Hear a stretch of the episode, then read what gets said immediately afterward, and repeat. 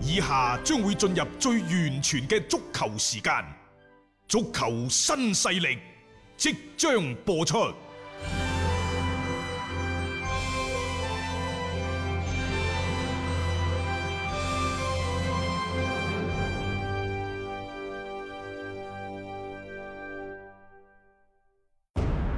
足球場，英雄地，幾多難忘時刻。攞翻住個波，從廣州太陽神到恒大富力，從東較場驚天一射到亞冠加冕，從童話變成現實，從英雄變成傳奇。最偉大嘅球員，最不可思議嘅入球，勝敗之間只有一線。神奇之處，魅力所在，一比零啊！各位，只可意會，更可言傳。足球新勢力，各位朋友好，歡迎收聽今日嘅足球新勢力。今日係九月十九號，禮拜六，亦都係我哋嘅比賽日啦。係大家聽緊嘅係 FM 一零七七廣東廣播電視台文體廣播，為大家主持節目嘅有大雄、鄧偉雄，同埋張達斌。我哋嘅節目呢，每日晚上傍晚嘅六點到七點，一至七係拉通嘅，都會準時同大家見面。對於中國足球嚟講，琴日，係迎嚟咗一個非常之好嘅消息嘅，因為國際足聯喺第七十屆代表大會方面呢，係、通過咗有關球員身份內容嘅規則修改草案。呢、個草案犀利啦，就可能犧牲咗一個人，係啊，高拉特。高拉特啊，但係其他一大部分嘅，包括蔣光泰啊、侯永永等人呢，已經係攞到咗可以代表中國國家隊出場嘅資格。嗯另一方面呢，包括迪西拿啊、河南建業嘅伊和等等，只要佢哋願意，係啊，咁又或者佢哋嘅老細們願意投入，願意投入。 係咯，因為誒、呃只要係投入嘅話，又或者係傾掂數口嘅話，佢嗯哋隨時可以呢，就係、更換國籍，隨時可以攞到代表國家隊出場嘅資格。係因為啊，更換國籍呢，就大家知道而家中國足球協會出咗個限薪令，係咪有啲綁手綁腳呢？因為外援嘅嗰個所謂嘅收入每年係唔可以超過三百萬歐元，所以亦都有咗之前嘅咩誒奧斯卡總、嗯，常務副總經理等等，啊係亦都係即係幫佢分擔咗好多嘅人工。換個身份咧啊就繼續保持高薪啦。啊如果你而家要迪西拿俾三百萬歐元一年呢，人哋邊會幫你換啊？係係咪先？大家知呢啲就係僱傭兵嚟嘅。咁點解之前有一大扎歸化球員啦？啊因為佢哋喺呢一個三百萬年薪未實施之前，可能係已經分分鐘用咗幾千萬歐元、幾個億人民幣嘅代價。啊呢啲咪就行咗喺前面咯， 即係呢樣嘢，同埋即係要講投入，要講奉獻嘅。大家唔好覺得歸化就係簡簡單單啊！你有咁嘅意向，我歸化你過嚟呢，要做好多嘅工作。你點解會令到呢啲嘅球員佢自願去放棄原先佢嘅嗰個誒代表佢原來國家隊嘅嗰個機會，而過到嚟我轉投中國國籍並且代表你國足出戰呢？肯定中間大家互相之間係有一啲嘅即係傾談啦，大家係妥協咗嗱，各嘅，位呢、個呢，其實係同信仰無關。係即係老實講啊咧，職業球員揾食、踢波、養家活口，非常之正常嘅啫。離鄉別井，不遠萬里，咁嚟到咗中超聯賽踢波，無非都係想趁自己後生嘅時候揾多啲錢。咁另外，企喺佢哋嘅角度嚟講，無非可以喺自己嘅有生之年，又或者喺運動生涯嘅黃金時期、巔峰時期，可以參加世界盃。參加世界盃喺佢嘅角度嚟講，代表邊邊個國家去參賽並唔重要嘅。係啊。更加重要嘅就係佢係有機會去玩世界盃，即係佢出席呢作為足球運動員一世人最夢寐以求嘅足球嘅盛會，僅此而已嘅啫。咁當然啦，喺呢個入籍過程當中，你必須要識唱國歌，你要對呢一個有係一個國家嘅歷史啊、文化等你等要有所了融入解。呢一個啊呢個係唔關球隊事，唔關俱樂部事嘅。係呢個係喺國籍轉換嗰陣時，佢哋必須要履行嘅基本嘅義務嗯，同埋職責。嗯即係有關外國人如何轉變成為中國人嘅身份，呢啲我哋個國家有非常之明文嘅詳細嘅規定，同同俱樂部無關。嗯但係人哋點解要轉呢？呢個就係錢啦。嗯嗱、錢呢其實係分好多個層次嘅。誒、喺今時今日，你話赤裸裸咁去傾錢啊，誒、亦都唔係一件呢，即係話誒好好唔好唔嗯講得出去嘅事情，因為。人哋以前就講呢，就咩誒講錢係失感情，而家唔係嘅，錢到位啦，冇錯啦，所有嘅工作呢，就會自不然咁樣按部就班，按照你所規劃嘅嗰個思路呃方向去進行㗎啦。好似琴日嘅誒呢一個抖音嘅視頻嗰度，我幾乎破口大罵呢一個嘅沙希域，嗯，因為呢啲人呢，即係你過到嚟攞咗球隊好多嘅資源，無論係呢一個俱樂部嘅金錢方面嘅資源啦，嗯啊誒、球隊方方面攻防當中嘅好多嘅戰資術嘅源啦核心地位戰術嘅核心啦等等、都唔緊要，嗯即係老實講，你喺度踢波，你攞幾多錢，或者你過去幾年你年年都話要加人工都冇所謂，嗯因為你交加咗人工之後，你交到功課。係啊，你情我願嘅呢呢、樣個嘢呢個就係一個咧，即係啊大雄話齋你情我願嘅相互契約嘅精神，嗯大家去遵守就得啦。係咁啊，但係點解你要喺呢一個離開廣州富力之後，你偏偏呢就喺接受外國媒體採訪嗰陣時，你話唉呢、個咁嘅廣州富力足球俱樂部，嗯呢啲、中國嘅媒體。就好似一個受咗傷嘅被男人拋棄咗一個婦人咁樣，喋喋不嗯休。即係我覺得呢句説話就有啲過分啦。係咯，即係你嘅食完嚇 食乾食淨啦，翻轉頭又喺度講話人哋嗰啲唔好味。揾錢係冇問題嘅，幾高嘅人工一個願打一個願捱，冇人話即係你咁高嘅人工唔得就走咧。社呢當其時嘅大環境就係你廣州富力唔簽，可能咩上海上港申花、北京國搶住安簽嗰啲啊，江蘇蘇寧、虎視眈眈，你必須要俾咁嘅價錢。係啊，就好似我哋琴日節目所講嘅一樣，就係、話，如果你喺今時今日整個足球嘅環境發生咗咁大嘅變化，譬如話巴爾翻去呢一個嘅熱刺，嗯又或者你揾啲咩勞斯數啊、尼當比利嗰啲，就係、你如果唔俾咁多錢，人哋就唔嚟。沙希域喺廣州富力嘅情況亦都一樣。你係啊唔俾咁多錢，我唔嚟。但係你有冇睇到每一位球員喺離開咗原先嘅球隊之後，對老東家指手畫腳？佢最多都係對人，唔會對對老東家。嗯你睇下，就算巴爾同皇家馬德里拗到啊，咁即係老死不相往來啊火紅火綠嘅，佢有冇講過皇馬一句壞話？最多都係話是但啫冇佢就係嘛。嗯話斯丹光頭佬，你就係玩針對你，針對我。呢個係佢嘅戰術，非常之聰明呢個人。但係嗰個係你嘅米飯班主嚟嘅，即係話如果呢個人一路喺度受住你啲錢。轉個身嚟要鬧你，嗯呢啲咪反骨仔，呢啲咪食碗面反碗底咯。冇錯，啱唔啱啊？係啊，所以點解我話我要痛批西域？儘管佢喺琴日發表長文咩告別啊，希係望以後再見。好我話你快假啲走，滾滾滾滾好滾，快啲假走，係。最好今生都唔好再相見。我聽都唔再想聽呢啲人嘅消息。冇錯冇錯，你諗下，即係你喺度狠狠咁傷害咗人哋之後，然後講一句對唔住我，你真係以為大晒啊！好啦嚇，即係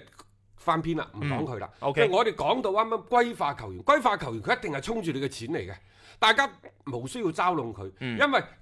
講到底人呢，佢始終都係一個動物。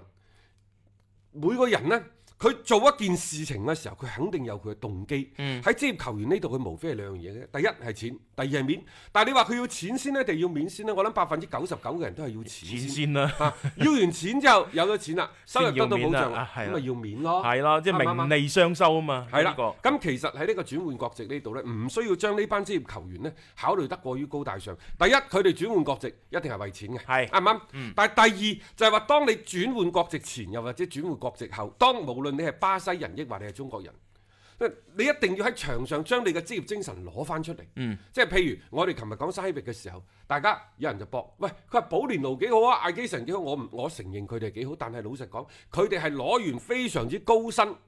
嘅收入之後，喺場上體現出佢嘅職業精神。嗯，呢個就係我哋球迷嘅底線。只要你將你嘅職業精神，只要係你將你嘅拼搏精神攞出嚟，大家一樣都係咁愛你。話知你係巴西人，抑或中國人啦，話知你係呢一個外援定係歸化啊。嗯即係我喺足球嘅層面上邊，係你咪係表現得出嚟，踢得好嘅，咁大家咪讚你咯，係啦好，正所常以呢，，即係艾基臣又好，保連奴又好，我認為即係本質上佢哋都係衝住錢嚟中國打波，但係呢樣嘢冇錯嘅喎。嗯，只職不業過球員啊嘛，喺場上你攞出嗯職業嘅精神出嚟。係職業嘅態度出嚟，嗯球集球迷就收貨，球迷就讚賞你、愛戴你，僅此而啫。係嚇冇錯嗯好啦，我哋繼續咧就講翻咧呢一個嘅誒所謂嘅新嘅規例，啊啊新嘅規例嗰方面，咁喺個變更會籍嗰度嘅嗰個規則咧改變係咁嘅。嗯喺任何年齡段嘅非國際 A 級嘅官方賽事當中，代表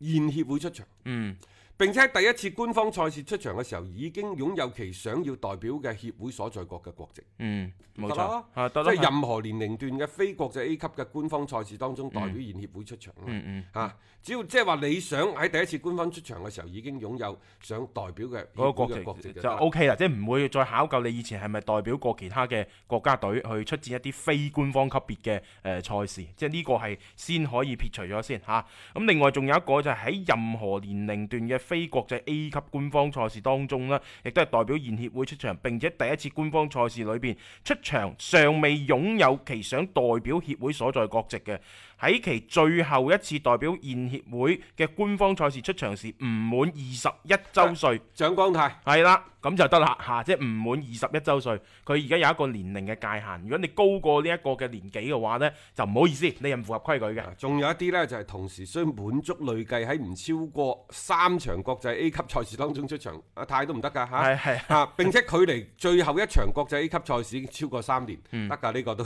都得 啊㗎。總之呢一段呢，差唔多係就係為呢一個嘅蔣光泰冇啊去錯，度身訂造， 感覺係啊！我哋咁揼落去，開心嘅，因為蔣光泰佢係補咗我哋國內球員都比較缺嘅一個位置啦，一個中後衞嘅一個位置。但係點解話高拉特唔得呢？因為今次冇改到嗰樣嘢呢，就係即係啊連嗰續年五年連啦，續哦五年佢中間就係租借翻巴西有個時間啊嘛，冇即係錯就啦係嗰一嗰一段嘅時間，令到佢之前就算效力咗有一段嘅年份啦，都只能夠係重新計個數所以，你重新再嚟咯，係啊再嚟嘅話，二零二年卡塔爾世界盃高拉特一定冇得打。趕唔上㗎嗯啦。咁你去到如果二三年或者二四年咁，三十嗱三、啊呢個三呢，十四嗱歲呢個就解釋咗點解廣州恒大要將高拉特租借出去，將洛國富留翻低啦。 啊，呢個就即係誒，有時啲嘢呢，可能我哋喺之前大家睇唔明，話洛國富咁多場波都唔出場嘅，係狀態又唔好啊，狀態又唔好。咁點解高拉特租借咗出去之後，喺河北華幸福嗰度打到風生水嗯起？嗱，其實真係朝中有人好辦事，可能佢哋喺到底高拉特同埋洛國富呢個問題嘅取捨嗰度呢，已經係問咗。問咗邊個啊？問咗劉永卓，因為劉永卓係國際足聯嘅嗯係誒啊球員身份委員會冇錯啊委員嚟噶嘛？係啊問過又或者問過律師團隊，可能佢哋都知道呢蔣光泰嗰條誒機會好大，機會好大可以打甩，係所以咧就即係一定要用蔣光泰。嗯啊，你唔理簡拿華路點 用，或者係用邊個都好，一定要用佢，並且越打越好啊係嚇。係咁點解要留洛國富？因為洛國富已經代表咗國家隊出戰啦。但係呢，就高拉特如果搞唔掂嘅話，不如就租出去，放出去先。冇錯啊，踢一踢。咁只話九月份嗰陣時，佢翻唔翻嚟，佢是否打亞冠，是否呢就佔一個外援名額，呢啲再講，到期再呢睇。啲係俱樂部層面嘅嘢嚟啦，就唔關呢個國足嘅，因為大家都啊唔要明白一樣嘢，恒大佢而家唔係淨係一間即係話俱樂部咁簡單，佢負擔住好多嘅一啲責任啦。咁所以就喺呢個過程當中，而家嗱呢一條規矩咁樣而家出晒嚟呢，大家就明白點解恒大之所以咁樣操作啊誒啦。講起誒，琴日足協杯嘅賽事呢，就要恭喜廣州兩隊球球隊嚇。係恒大二比零輕取建業，而富力呢喺六名 U 廿三球員首發登場嘅情況之下呢，頂住壓力嗯就誒、呃逆轉，嗯並且呢就係、擊敗咗上海申佢花係。點球大戰點球大淘戰汰對手嘅，嗯啊衛冕嘅冠軍嚟嘅喎，人哋對手係啊，所以對於即係富力嚟講啊，都幾振奮士氣嘅一場比賽啦。即係誒喺賽前，雲邦何師傅專登提到過，球隊想衝下冠軍嘅，就算派嘅球員都係一啲副選為主啊，但係通過佢哋喺場上邊嘅努力，最終亦都係獲得一個非常之好嘅結係果。即係你會睇到好多嘅温永俊啊、伍成瑜啊等等，嗯即係可能佢哋嘅身體對對抗呢略嫌單薄，喂，但係呢，呢啲球員個個個人嘅特點，我睇到都比較突出。嗯，啊，尤其一啲速度啊係，啊個人嘅嗰個突破能力啊等等都唔錯嘅。嗯咁啊，仲有一樣嘢呢，就廣州富力，大家要留意喎，佢哋係連續兩場嘅賽事喺最後時刻追翻平對手係啊掹啊，平㗎對上一次係一比三追成啊三對比三。蘇寧嗰場啊嘛啊，琴日唔單止追平咗上海申花，嗯並且點球大戰當中最尾係唐淼用一個呢就係滴滴波 啊，手指連球，咁樣呢就呃過咗 裏面啊，啊琴日係用你衰嘅，嚇，係咯，呃過咗李帥。係。咁啊，最終嘅話亦都係通過點球大戰淘汰咗上海申花。嗯畢竟呢個上海申花呢幾年亦都係足協杯嘅常客嚟嘅。嗯，啊嗯咁咁啊，所以衛冕冠軍添，咁真係好犀利噶啦呢對場廣波。州廣州恒大嚟誒廣廣州富力嚟講係一個即係非常之好嘅一個賽事。所以我話希望佢越球隊踢越好咯主力係得到咗休息。嗯啊，年輕嘅球員亦都就得到一鍛鍊嘅機會。同樣嘅情況亦都出現喺廣州恒大嘅身上。嗯因為琴日呢，鄧涵文、吳少聰啊、嗯啊布格拉漢啦、啊張修維、廖力生、譚海源、啊嚴鼎浩、楊立瑜，然之後仲有替補上陣嘅帕爾曼江，仲有呢表現越嚟越好嘅洛國富等等。啊其實洛嗯啊，琴日打出嚟嗰個情況都唔錯嘅。係嗯啊，洛國富入咗波㗎，琴日 再加上就譚海源啦嚇，咁亦都喺比賽當當中係破門啊！嘅。呢個波呢，可以話係廣州恒大足球學校喺國內頂級賽事當中嘅第一個入波嚇，可喜可賀。冇錯啊，所以咪話啦，嗱呢啲比賽呢，我哋之前成日呼籲多啲，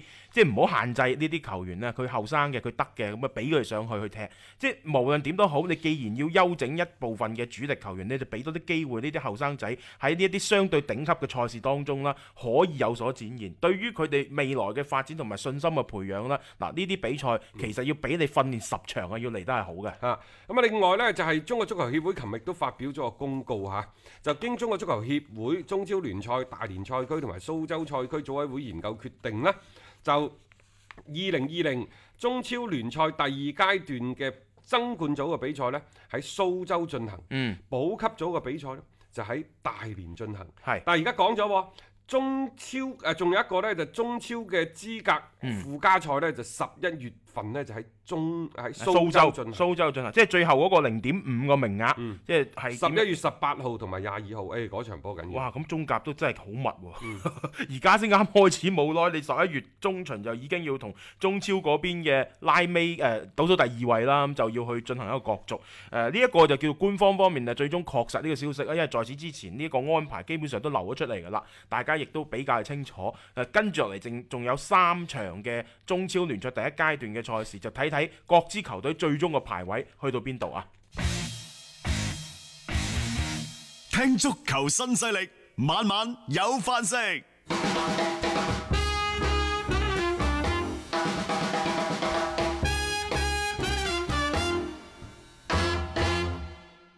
接住呢，就傾一傾裁判問題，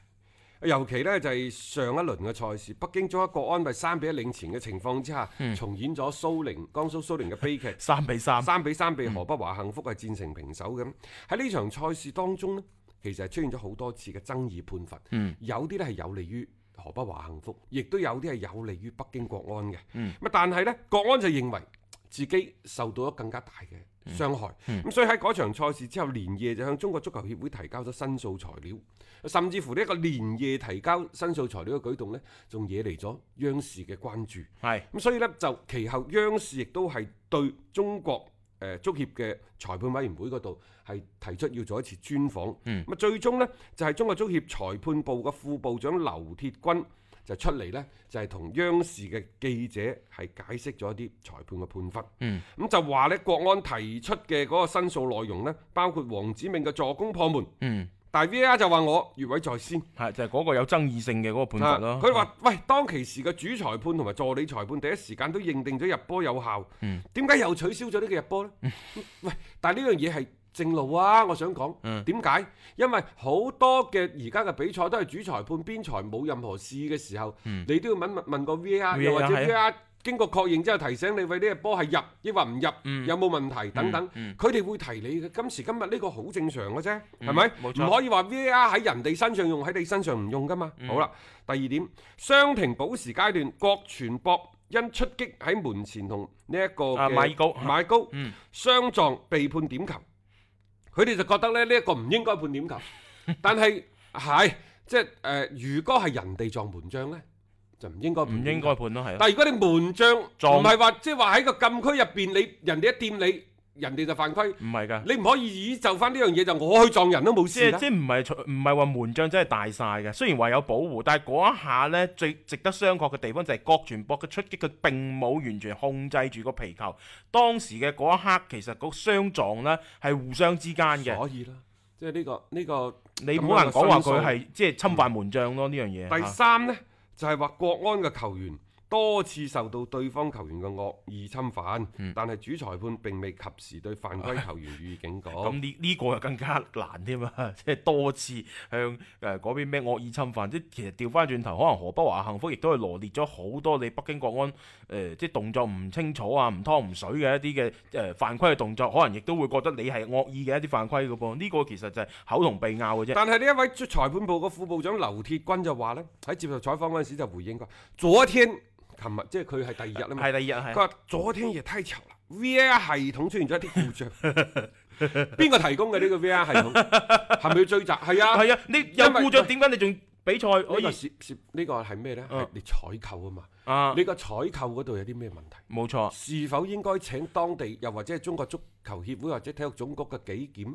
啊監察委等等嘅部門、嗯介入，就係話喺中國足球協會採購設備過程當中，嗯有冇存在一啲嘅咁樣嘅即呃係誒、做唔到位嘅地做啊方做唔到位，又或者係有錯誤嘅地方，係咯，唔係咁樣係全國球迷都關注嘅。即係你唔好一句話呢啲咁啊！係體育器材。係啊，咩叫做咁啱出現啲故障？點解人哋嗰啲冇故 障，嚟到嗰你個中出超現就有故障故障？啊但到到底係人嘅故障定係機器嘅故障呢？嚇係嗱，咪冇冇解釋佢啊！佢話喺介入嗰個越位判罰嘅時候，VR 採用咗兩 D 同三 D 嘅技術劃線，但係係因為故障原因未能夠喺轉播當中呈現。係啊。我哋做轉播，嗯嗰場賽事嗰個轉播嘅信號有啲問題。老細都會追責啦，啊亦都有相關嘅規定制度。你跌咗幾多個數據包啊？嗯你跌咗幾精幾幾幾個精度啊？你停播咗幾多秒啊？等等都有相應嘅處罰㗎。哦，你話個 VR 犯錯嗯一句就算啦你嘛。覺得係咪應該罰佢呢？係啊，你應該啊拎翻出嚟咁樣俾大家一個公允嘅一個裁決啊嘛。其後呢，佢又講咗一句好詭異嘅説話，嗯佢話、如果當其時嗰、個誒、呃、機器係冇壞到，如果可以將王子銘嘅位置完美咁呈現出嚟，大家都可以睇清楚嗰、個真係一次越位嚟㗎。 我覺得好似鋥到兩刀咁樣樣啊！但係就嗰日轉播嚟講，咁啱睇到個畫面啦嚇，睇唔出任何越位嘅情況啊所以你而家就係話冇得拗嘅啊！你你因為話所謂有故障冇能冇辦法呈現到嗰個情況出嚟，然後大家就睇唔到個最真實嘅情況，咁你呢個責任邊個孭先？係咪應該要有人出嚟去做負責啊？呢、個好似到而家為止係冇任何嘅呢一個相關嘅跟進啊嗯啊，咁然之後呢，就誒、呃、劉副部長都講咗啦，佢呢就話其實足協裁判部呢會將每一場賽事相應嘅視頻就轉俾裁判評議組，裁判評議組呢就唔受裁判部嘅領導嘅。嗯嗯。即係我哋可以管裁判，但係我哋唔管裁判嘅評議組。呢、個裁判評議組係單獨對裁判判罰檢查係評議嘅組織，係、嗯由有經驗嘅專家組成，佢哋會對照規則同埋指南對爭議判罰嘅視頻進行評議。嗱、我嘅問題就嚟啦，第一，現今現今嚇足球規則，尤其喺新冠疫情發生咗之後，足球規則係發生咗比較大嘅、比較多嘅補充嗯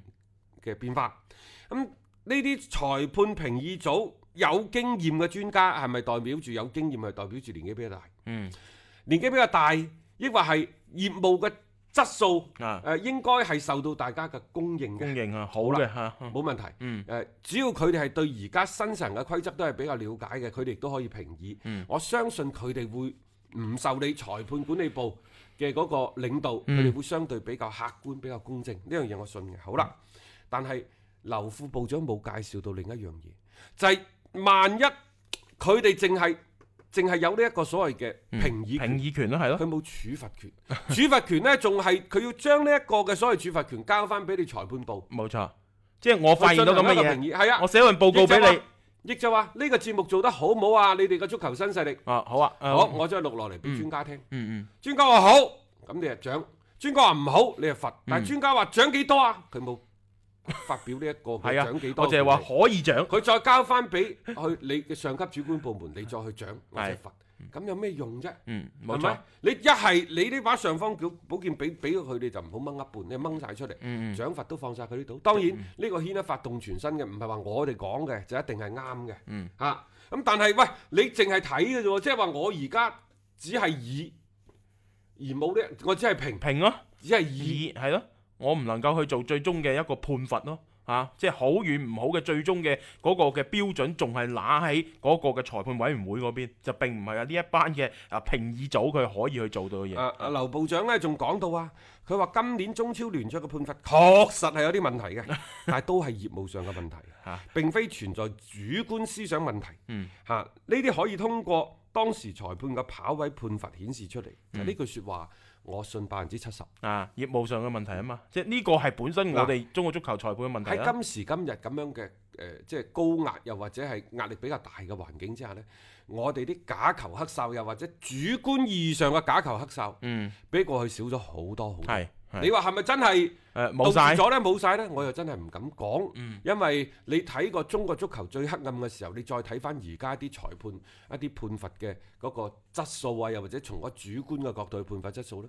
我認為比過去有好大好大好大嘅進步，呢樣嘢係不容忽視嘅。但係佢個水平並唔係話因為你係一個好人，係大啊家就公認你係一個高水平嘅人啊嘛冇錯，兩回事嚟係嘅。兩回事嚟嘅，一個係你嘅人品嘅問題，係一個係你嘅業務嘅能力問業務題。係啊，如果人品好嘅業務能力好嘅，咁呢個世界個個都係高人嚟嘅。我又好多謝中超嘅裁判，正係有。正係因為有中超裁判嘅存在呢，先至係令到我哋一啲嘅小網紅啊，我哋喺呢一個嘅一啲視頻嗰度，你一 講一鬧中超嘅裁判，哇！嗰啲咁嘅瀏覽啊，嗰啲點擊量，衝衝衝咁往上走。係啊，其實中超都係娛樂，裁判佢只係其中嘅一個角色，一個演員。大家用一種娛樂嘅心態睇睇佢，唔好下下上頭，唔好下下扯火。可能呢換一種角度，換一種心態睇。 多謝中超裁判俾到我哋咁多茶餘飯後嘅話題咯。誒、呃又有話題咁樣樣嚇，咁、大家咪對呢個足球啊更加多嘅關注，就唔會覺得啊，我哋呢一個中超聯賽咧就係、食之無味啊嘛嚇。好咁咧，呢個亦都係我哋國內足球嘅一啲誒、呃情況啦，咁同大家亦都係先傾到呢度啦。咁稍事休息一陣啦，咁喺半點報時翻嚟之後啦，咁繼續都會有我哋足球新勢力同大家睇睇啦，其他方面嘅足球話題啊。